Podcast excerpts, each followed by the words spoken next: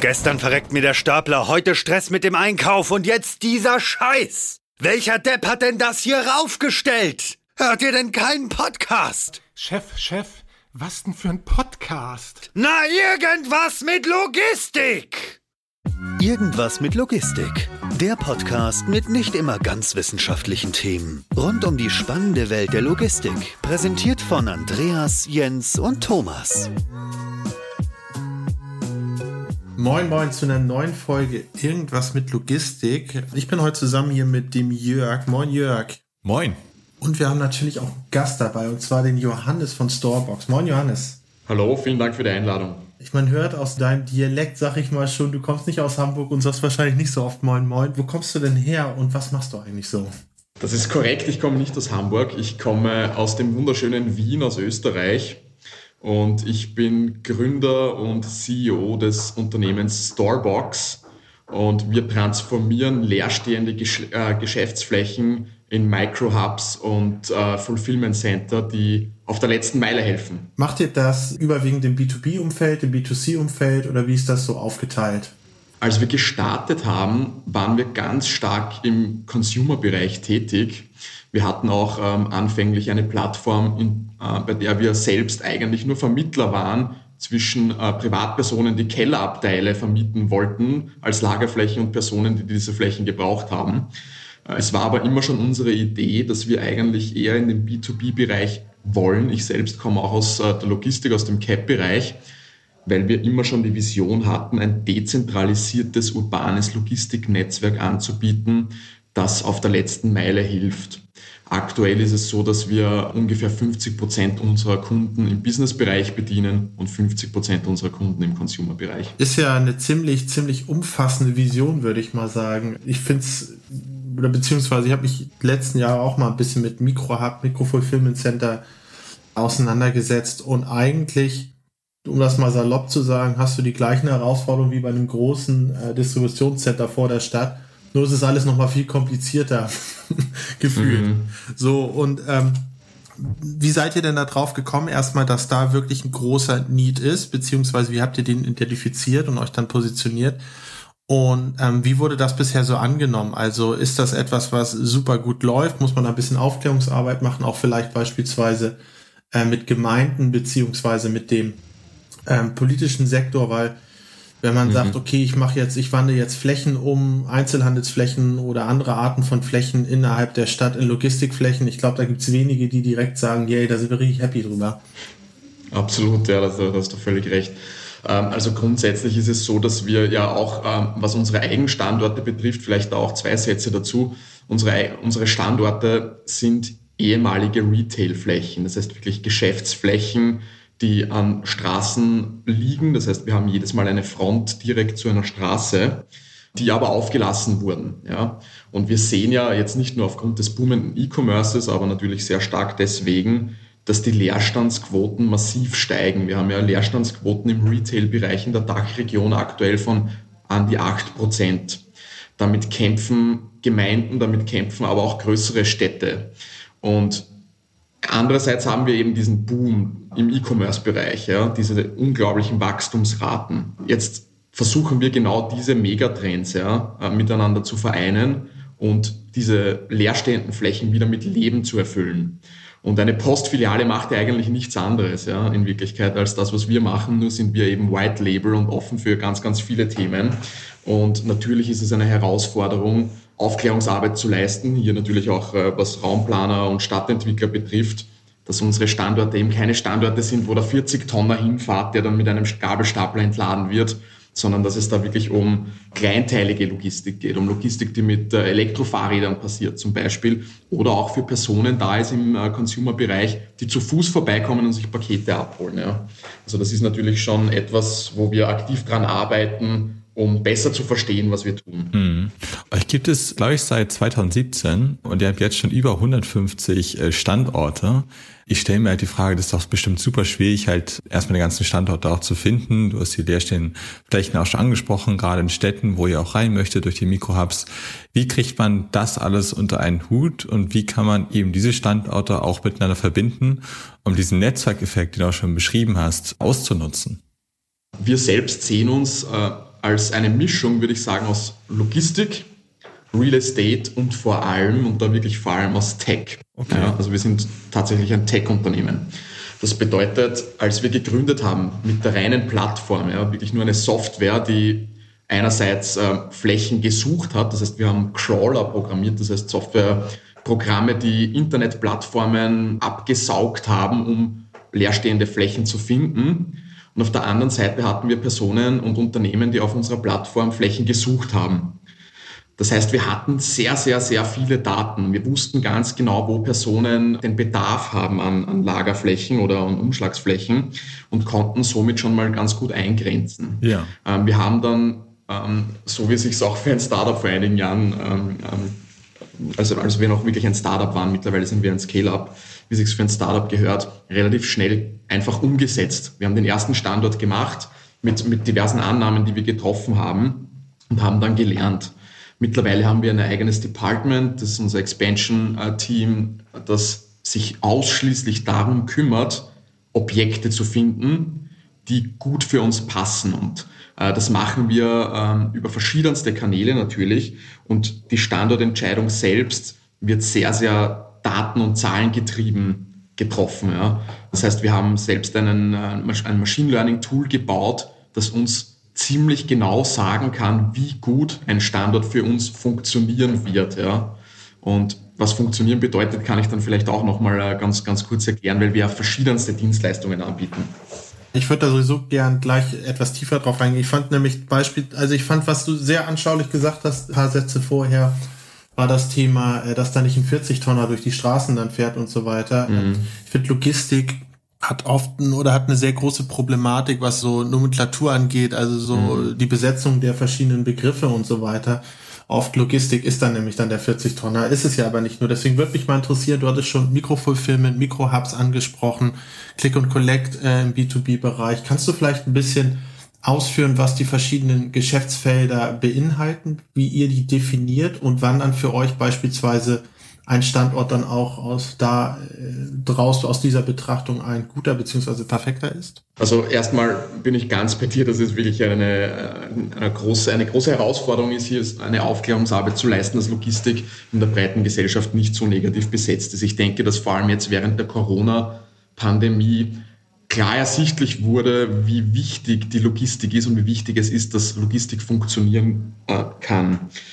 Zu unserem Geschäftsmodell. Also wir fokussieren uns ganz klar auf die drei Kernfunktionen der Logistik, das heißt Transport, Umschlag und Lagerei, im Consumer sowie im äh, Businessbereich.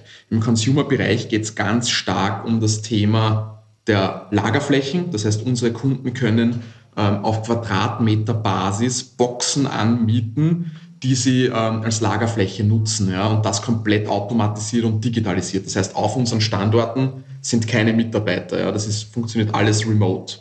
Das heißt, das ist mehr oder weniger ein digitalisiertes Self-Storage-Produkt.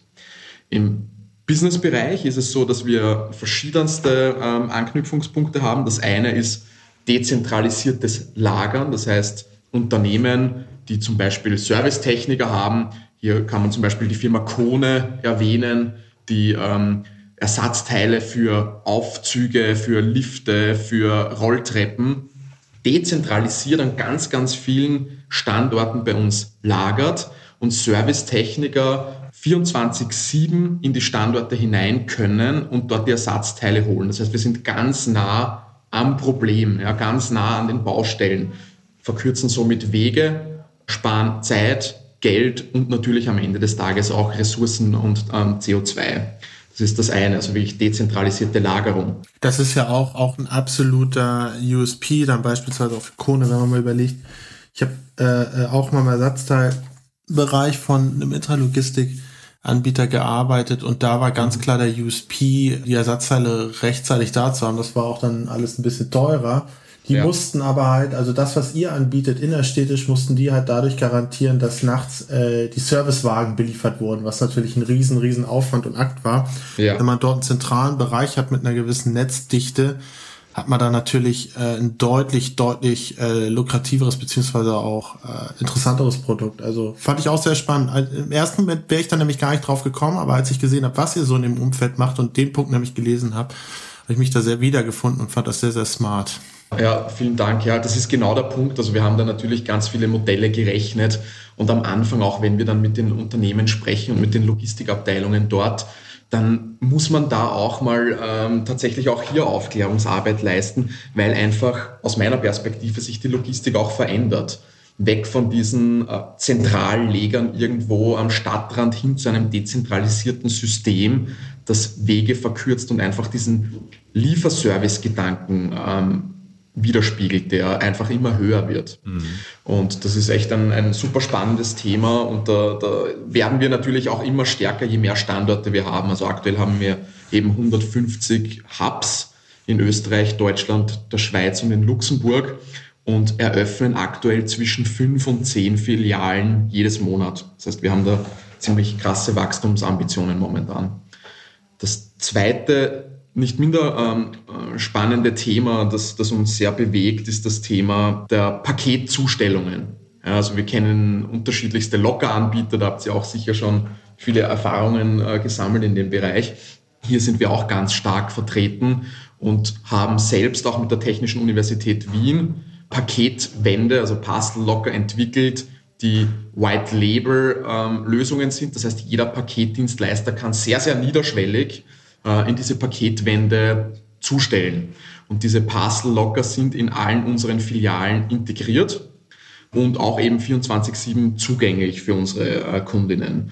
Das heißt, das ist auch ein Vorteil und ähm, das, was es so richtig interessant macht, ist, dass diese Paketwände, diese Locker nicht Standalone-Lösungen sind. Das bedeutet, wir kennen ja ganz viele Anbieter, wo dann diese Paketwände auf irgendwelchen Tankstellen oder in irgendwelchen Retailern oder sonst wo stehen.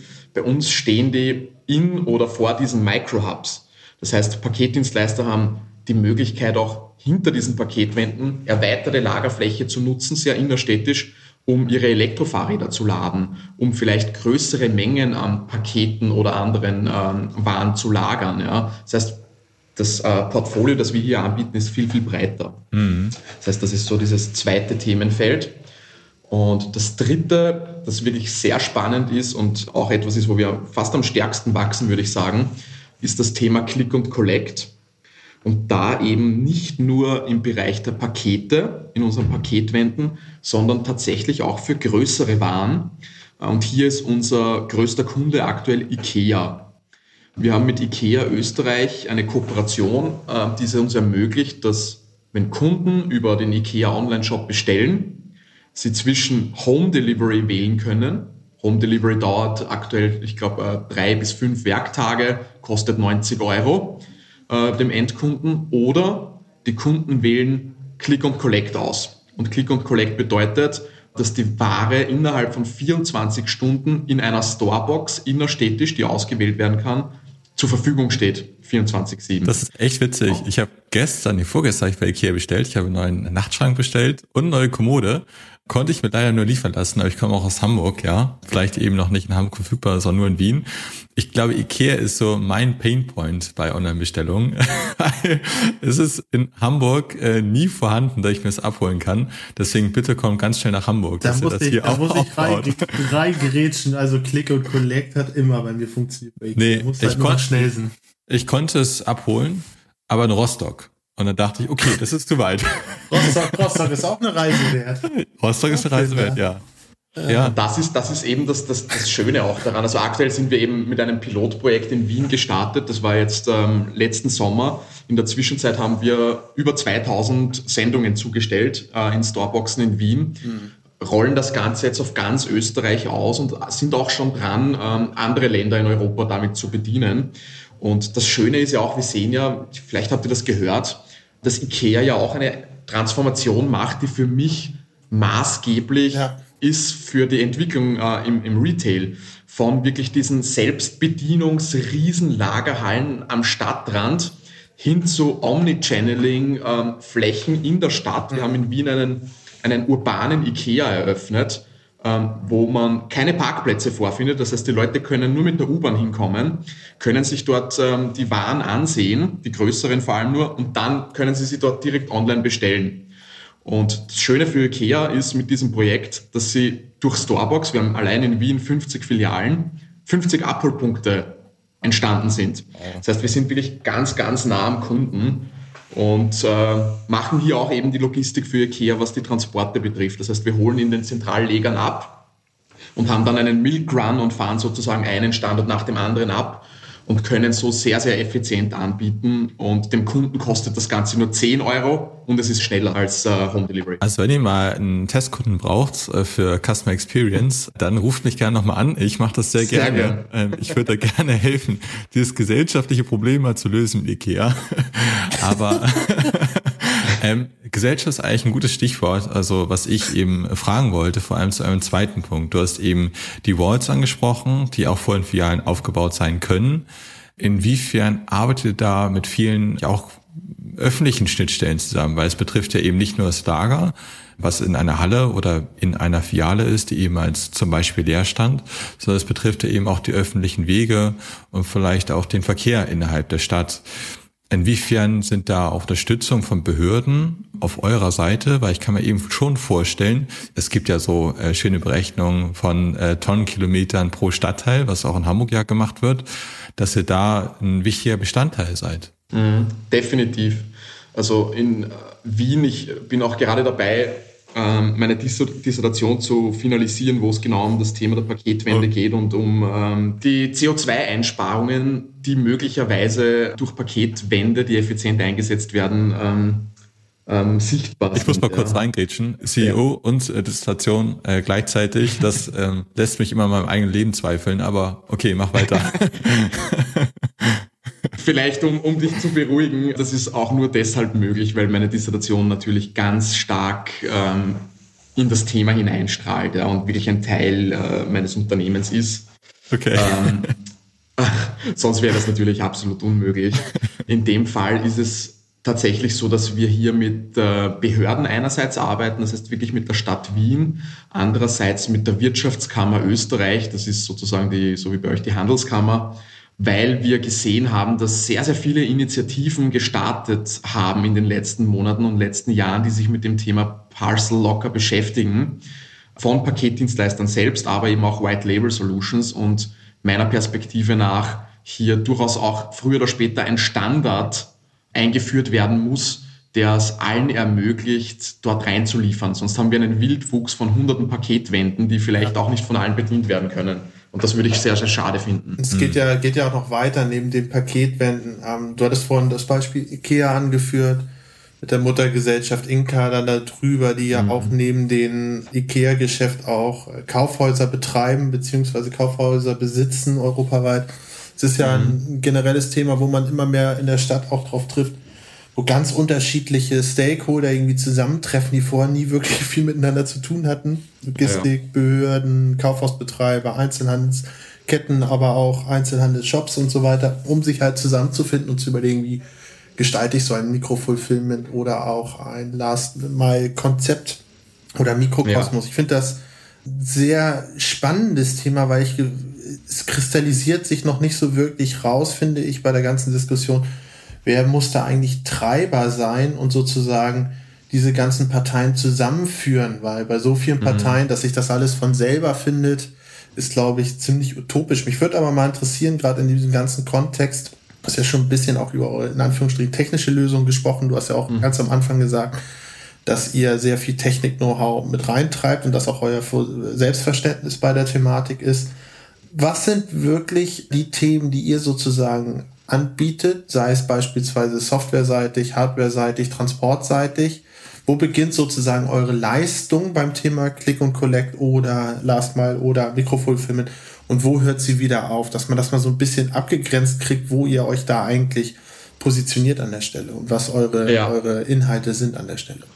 Ja, das ist eine, eine sehr spannende Frage, die du da stellst. Also grundsätzlich das ist das Herz unserer Dienstleistung, die wir anbieten, unser Standort, das heißt wirklich der physische Standort, in Kombination mit unserer Software. Wir haben hier ähm, ein Patent, das vor allem unser Verschlusssystem betrifft. Wir haben ein Verschlusssystem entwickelt, das es ermöglicht, so gut wie alles zu öffnen. Ja, jede Türe, jede Paketwand, also wirklich so gut wie alles, jedes Rolltor. Ähm, und diese Verschlusstechnik ist sehr, sehr niederschwellig und leicht ansteuerbar für verschiedenste Systeme. Das heißt, wir bieten eine Schnittstelle an, die es Paketdienstleistern ermöglicht, in die Standorte hineinzukommen, in die Paketwände hineinzukommen und hier Zutrittsverwaltung sozusagen zu integrieren.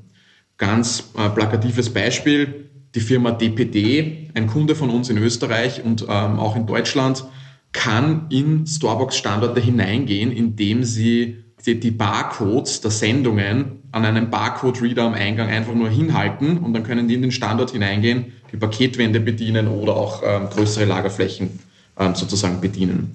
Das ist das eine sozusagen, also hier wirklich diese, diese Integration des Zutrittsmanagements. Das zweite, das wir anbieten, ist, dass wir auch ähm, Auswertungen machen für Disponenten, um zu sehen, äh, wann gehen meine Lieferanten in die Standorte rein und raus, ja, oder wann gehen meine Fahrer in, in die Standorte oder wann holen sie Sachen. Das heißt, da geht es ganz stark auch in die Richtung des Trackens. Und darüber hinaus ähm, arbeiten wir auch gerade an einem WMS, also ein Warehouse Management System, das es ermöglicht, auch Lagerbestände in unseren Standorten trackbar zu machen.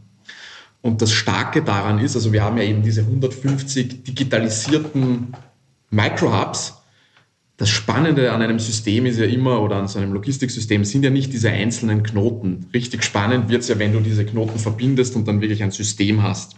Und dementsprechend ist es möglich, auch für unsere Kunden, dass zwischen den Standorten Transporte stattfinden können, die wir organisieren. Das heißt, ich kann Ersatzteil A in Wien in eine Storebox liefern lassen oder ich habe Ersatzteil A in einer Storebox in Wien lagernd und möchte dieses Ersatzteil am nächsten Tag in Berlin haben, in einer Storebox. Dann ist das möglich. Oder ich habe Lagerbestände dezentralisiert in den Standorten und will sie zu Endkunden verschicken, sozusagen. Auch das ist möglich über uns. Das heißt, ähm, wirklich so gut wie alle Transportdienstleistungen von, zu und zwischen diesen Storeboxen werden auch von uns angeboten. Gerade beim Thema Lagerung mal eine Zwischenfrage. Wie gestaltet sich da die Flexibilität? Ist das vertraglich beispielsweise beziehungsweise von der Laufzeit bestimmte Mindestmengen oder bestimmte Mindestdauern gebunden oder ist das mhm. absolut mhm. flexibel? Ich stelle es mir nämlich relativ kompliziert vor, beziehungsweise ist das ein Problem, wo ich im 3PLer Feld oft äh, drauf gestoßen bin, gerade bei größeren Lagermengen, dass es schwierig ist, flexibel Schwankungen abzubilden, weil also man muss ja gerade bei vielleicht interessanteren Artikeln oder höherwertigen oder empfindlicheren Artikeln manchmal ja auch einen gewissen äh, Abstand beziehungsweise eine gewisse physische Trennung zwischen dem Bestand von einem und dem anderen herstellen. Ja. Und sobald du in solchen physischen Grenzen denkst, hast du ja immer auch Limitierungen, wie weit du in dieser Box oder in dem Bereich wachsen oder schrumpfen kannst, dann hast du ganz schnell keine Flexibilität mehr, was, was Fläche angeht. Jedenfalls, wenn man mhm. so als klassischer Dreiperler in einem gewissen Umfang ja. betrachtet. Wie ist das bei euch? Wie flexibel seid ja. ihr an solchen Stellen? Ja, das ist ein sehr guter Punkt. Vielleicht auch mal für eine Verortung oder Einordnung des Ganzen.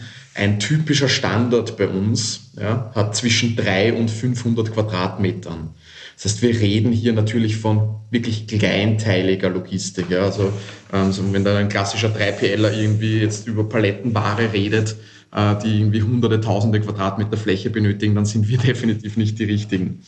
Was die kleinteilige Logistik betrifft, ist es so, dass wir aktuell, wenn es wirklich, ich sage jetzt mal, nicht tief integrierte Dienstleistungen sind, nicht tief integriert bedeutet für uns, ein Logistiker, ein 3PLer zum Beispiel, möchte einfach Zutritt zu diesen Lagerabteilen haben und möchte ein trackbares System haben, wo er sieht, Fahrer A geht um die und die Uhrzeit hinein ja, oder geht wieder hinaus dann ist es so, dass wir ab einem Quadratmeter Lagerfläche das Ganze anbieten können mit einer Bindung von einem Monat. Ja, das heißt, ähm, man kann dann sozusagen mit einem Quadratmeter starten und kann dann peu à peu, je nach Bedarf, das Ganze raufskalieren und auf Monatsbasis wieder runterskalieren.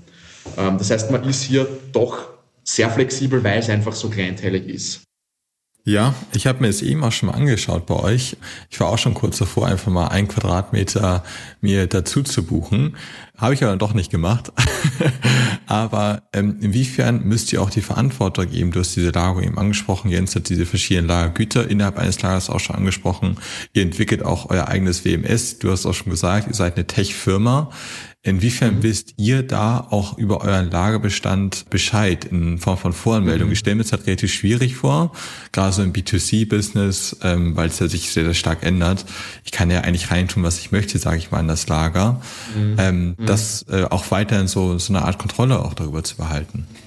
Ja, also im B2C-Bereich, also im B2B-Bereich fangen wir vielleicht so an, ist es viel, viel einfacher, weil wir mhm. natürlich mit unseren Kunden in sehr engem Austausch sind, sehr oft ein wirklich tolles Vertrauensverhältnis haben und man weiß, was gelagert wird, weil eben auch die Kunden sich sehr gerne von uns beraten lassen. Ja.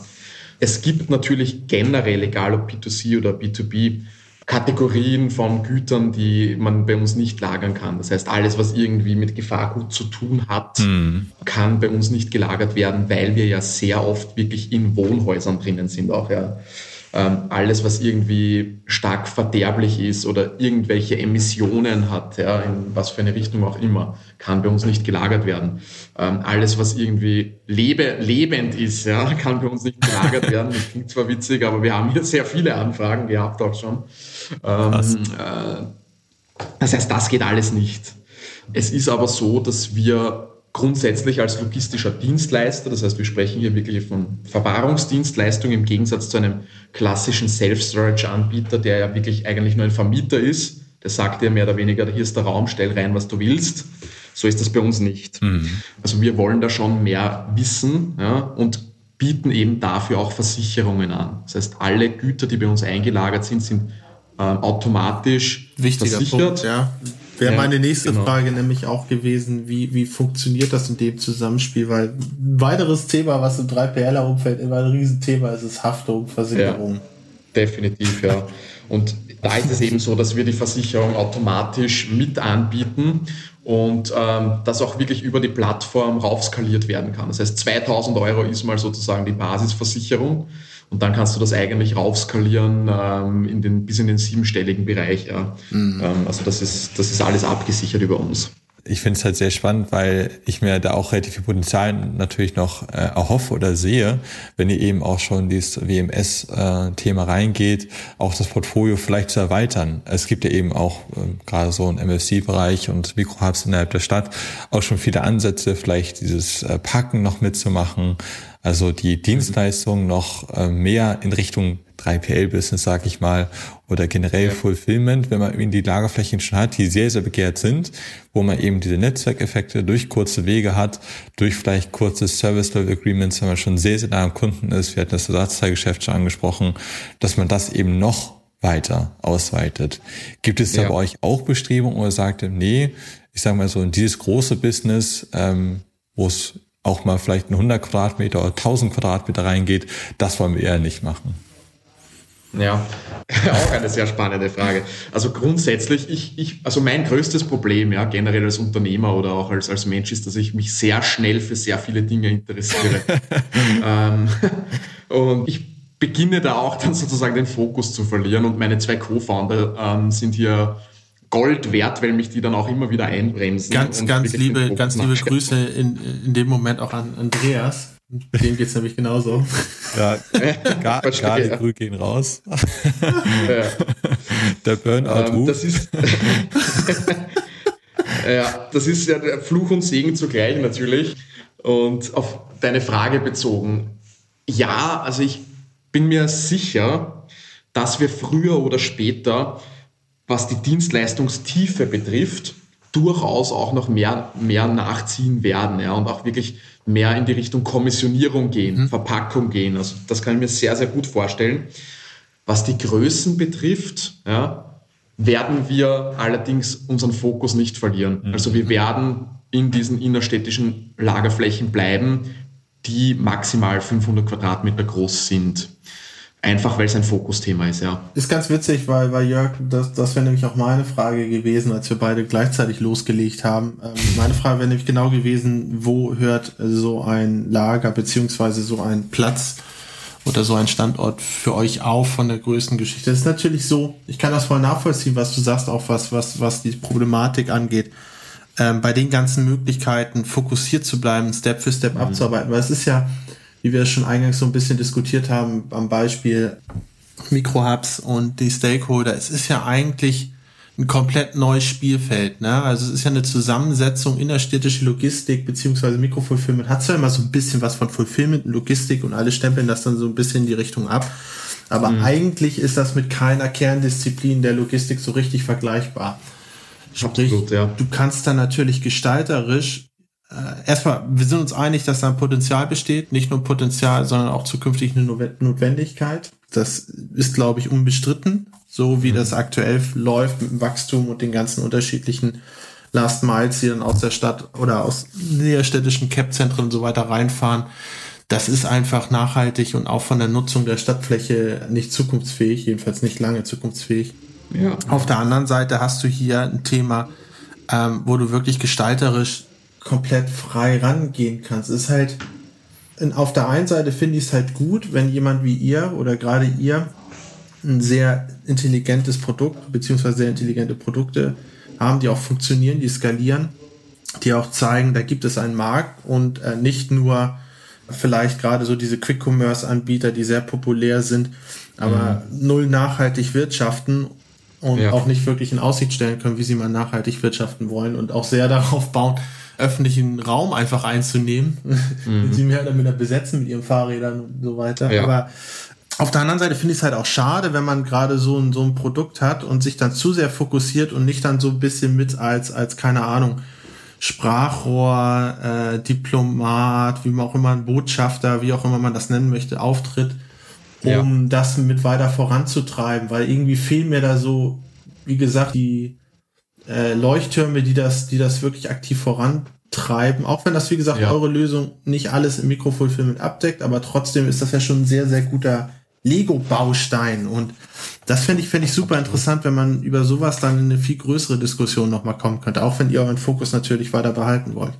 Definitiv. Also das ist, das Thema, das du ansprichst, ist so enorm wichtig und treibt uns natürlich massiv an, weil eben, du sagst ja auch, ja, diese ganzen Q-Commerce-Anbieter, die sind ja jetzt einerseits ja, werden sie sehr stark verwendet von, von vielen äh, Konsumenten. Andererseits ja. werden ganz viele Probleme dadurch entstehen, weil sie sich einfach teilweise nicht an Spielregeln halten oder weil sie natürlich auch Emissionen wie Lärm und so weiter und so fort produzieren. Jetzt ist es natürlich so, dass wir zwangsläufig Aufklärungsarbeit leisten müssen und hier auch Botschafter sind, weil wir, wie, wie vorhin angesprochen, ja sehr oft in Retail-Flächen hineingehen und in vielen Fällen die, diese Immobilien dann eine Nutzungsänderung benötigen. So. Was bedeutet ja. das? In Österreich gibt es ein ähnliches System, das ist die mhm. sogenannte Betriebsanlagengenehmigung, wieder ein sehr sperriges Wort natürlich bei uns. Da, da ist es so, dass wir wirklich auf Städteebene mit den Behörden sprechen und ähm, in manchen Fällen auch relativ schnell Ablehnungsbescheide bekommen und wir dann dort anrufen, vorstellig werden und dann unser System erklären und dann in den meisten Fällen oder fast allen Fällen dann wie positive Bescheide bekommen, weil einfach auch die Bearbeiter dort, die Raumplaner, die da zuständig sind, dieses System logischerweise nicht kennen und einfach davon ausgehen, dass hier irgendwelche Logistikhallen ja. mit irgendwelchen riesen LKWs entstehen, was einfach nicht der Fall ist. Und ich, ich sage dann immer so, wir sind, am Ende ja. des Tages sind wir der Kreisler, in, in, Österreich heißt das Kreisler, das ist der, der, der mehr oder weniger der Nahversorger im logistischen Kontext für Konsumenten. Finde ich super spannend. Das ist genau das, was du ansprichst. Das, das unterschätzt man komplett. Ähm, das Thema Nutzungsänderung und auch mhm. so ein System zu erklären in einem Umvor vor Personen, die politische natürlich eine gewisse politische Agenda haben, natürlich auch die Stadt nicht irgendwo ja. in Anführungsstrichen äh, verrohen lassen wollen und daraus wieder Industriepfuhl machen wollen, was ja eher erstmal ein hehres Ziel ist. Aber dass dieses ganze Thema innerstädtische Logistik den ganz anderen Fokus. Ich finde es sehr spannend, ähm, vor allem, weil du halt ja. jedes Mal auch auf andere Personen triffst. Ne? Also mhm. tatsächlich war es bei uns, um, um vielleicht da auch mal aus dem Nähkästchen zu plaudern, als, als ich an einem Microfilming-Projekt mitgearbeitet habe, hat uns mhm. das von vornherein schon so abgeschreckt, also diesen ganzen Diskurs zu führen. Wir hatten davor vor Beginn, weil wir mhm. Nutzungsänderungen auch aus anderen Kontexten zu tun haben, das schon so abgeschreckt, dass wir von vornherein äh, Flächen gescoutet haben. Das war in dem Fall Berlin, wo ähm, schon eine mhm. logistische Nutzung vorliegt. Das ist in einer sehr großen Stadt möglich. Auch da hast du logistische ja. Flächen auch schon früher gehabt innerhalb der Stadt. Aber wenn du so in die mittleren Stadtgrößen, Städtegrößen gehst Definitiv. und so weiter, dann wird das super schwierig. Ne? Und dann musst du diesen Diskurs führen und wenn du das nicht vernünftig machst, vernünftig vorbereitest, auch die Sprache ja. sprichst oder ja. nicht irgendwie deine Ingenieure hinschickst, ne? dann, äh, dann hast du direkt, da, da, da hast du direkt für ein Definitiv, paar Jahre ja. da keine Chance mehr reinzukommen. Das ist, ja. ist, ist ein super unterschätztes Thema. Neben dieser ganzen Themen, mir ist nämlich diese ganze Diskussion auch viel zu techniklastig, dass der eine Anbieter haut hier ein schönes 3D-Video raus, der andere Anbieter haut da ein schönes 3D-Video. Ist ja schön und gut, aber solange du die Entscheider, die Städteplaner vor Ort, die Bebauungspläne und, und Nutzungsänderungen bearbeiten, nicht auf deiner Seite hast, da kannst du noch so ein schönes Bild malen. Das ist gar keine ja. Chance. Was bei Brandschutz bei mir manchmal immer so ein bisschen schwierig erscheint, ist, dass eben Transparenz auch gar nicht da ist, was eingelagert wird. Und ja. das habt ihr ja eigentlich, so wie ich das verstanden habe. Natürlich arbeitet ihr auch in Kategorien. Das heißt, ihr wisst nicht auf das Stück genau, was jetzt eingelagert wird. Aber ich sag mal schon, ihr habt ein ganz gutes Bild, weil ich euch eher auch mehr als Richtung Tech Ihr macht so eure eigene äh, Real Estate, äh, was eben in Frage kommen könnte, Berechnung. Und das ist eher das auch, was Behörden, glaube ich, sehen ja, wollen, dass absolut. ihr vollkommen transparent mhm. seid. Ich wollte gleich noch eine andere Frage stellen. Ja, ähm, wenn das in Ordnung ist und vielleicht, wenn du den Faden ja. behalten kannst, dass es nicht wieder zu viel auf einmal ist.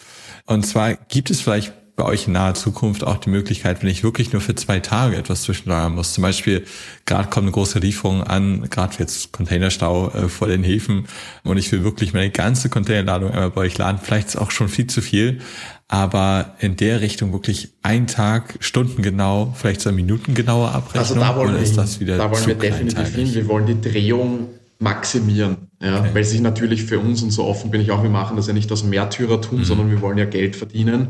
Je mehr Drehung ich auf das Ding draufkriege, desto mehr werde ich verdienen am Ende des Tages. So, jetzt machen wir das tatsächlich auch schon in einem äh, ganz abgegrenzten anderen Bereich. Wir haben ja im Briefing vorab gesagt, wir wollen mehr über die B2B-Themen reden. Vielleicht ein ganz kurzer Exkurs äh, zu einem B2C-Bereich, in dem wir auch tätig sind, nämlich in dem Bereich der Koffer.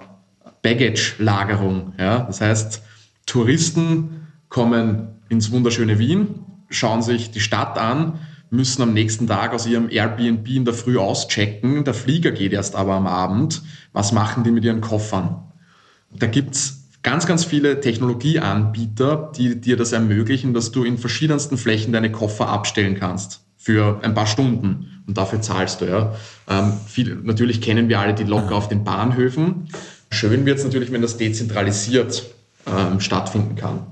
Und das machen wir jetzt schon, dieses Service, dass wir wirklich auf Stundenbasis, auf Tagesbasis hier diese Koffer einlagern können. Das heißt, wir haben schon die Software dazu. Ähm, jetzt sind wir gerade dabei, das auszuweiten in den B2B-Bereich, um eben auch Logistikern ähm, und sonstigen Unternehmern zu ermöglichen, dass sie wirklich ihre Spitzen abdecken können und ganz, ganz kurzfristig einlagern können. Die Schwierigkeit wird dann eben sein, und daran arbeiten wir, dass wir hier ein System schaffen, das trotzdem die Kapazitäten gewährleisten kann. Weil wir natürlich äh, diese begrenzten Ressourcen haben. Und das ist ein bisschen so ein tricky Thema, wo wir bei uns in der Data Science Abteilung gerade verschiedene Modelle bauen und schauen, wie wir da gut vorankommen können. Wow, ja, äh, viel bei euch noch in der Pipeline, denke ich mal, und auch super viel Potenzial. Das heißt, ihr nutzt das hoffentlich, also so hört es sich zumindest an, noch vollkommen aus. Wir freuen uns auch noch mehr von euch zu hören. Ich denke mal, für diese Folge ist absolut genug.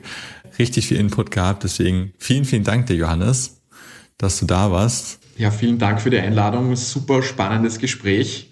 Und ähm, ich freue mich schon, wenn wir das nächste Mal wieder sprechen. Fühl dich frei, sobald er veröffentlicht ist, das mit jedem zu teilen, das spannende Gespräch. Wir freuen uns über Rückmeldungen und auch über Input dazu. Gerne. Echt ein Herzensthema. Also ich finde es ist, wenn man wirklich nochmal was wirklich, wirklich mal anpacken möchte, ohne sich an tausend starren Regeln zu orientieren, sondern mhm. wirklich auch gestalterisch tätig sein kann, möchte in der Logistik, dann ist das der ganze Bereich eine absolut, absolut große Chance. Ob jetzt bei euch, wo es sicherlich auch einige Möglichkeiten gibt, ja. als auch vielleicht in Partnerschaft mit euch äh, solche Dinge zu diskutieren. Es ist super, ja. super spannend und super offen. Ja, also hier vielleicht auch noch an der Stelle ein ganz kurzer Aufruf. Wir haben aktuell, glaube ich, 25 offene Stellen bei uns in, in Wien und in Berlin und ähm, sind natürlich auch über jegliche Partnerschaft in diesem Bereich super, super happy. Also jeder, jeden, der das interessiert, gerne Kontakt aufnehmen mit mir, mit wem auch immer bei Starbucks. Wir freuen uns immer. Wenn mir mein neuer Job in Berlin zu langweilig ist, melde ich mich bei euch. sehr gerne, sehr gerne. Ich hoffe, Daniel hört die Folge nicht. Und wenn, ja, dann äh, gib Gas, Daniel. ja, ich denke, wir haben viele Sachen, die immer mehr in die Urbanität reingehen. Hatten wir jetzt auch schon in den letzten Folgen gerade. Deswegen wird immer wichtiger. Vielen Dank nochmal und auf bald. Ciao, ciao.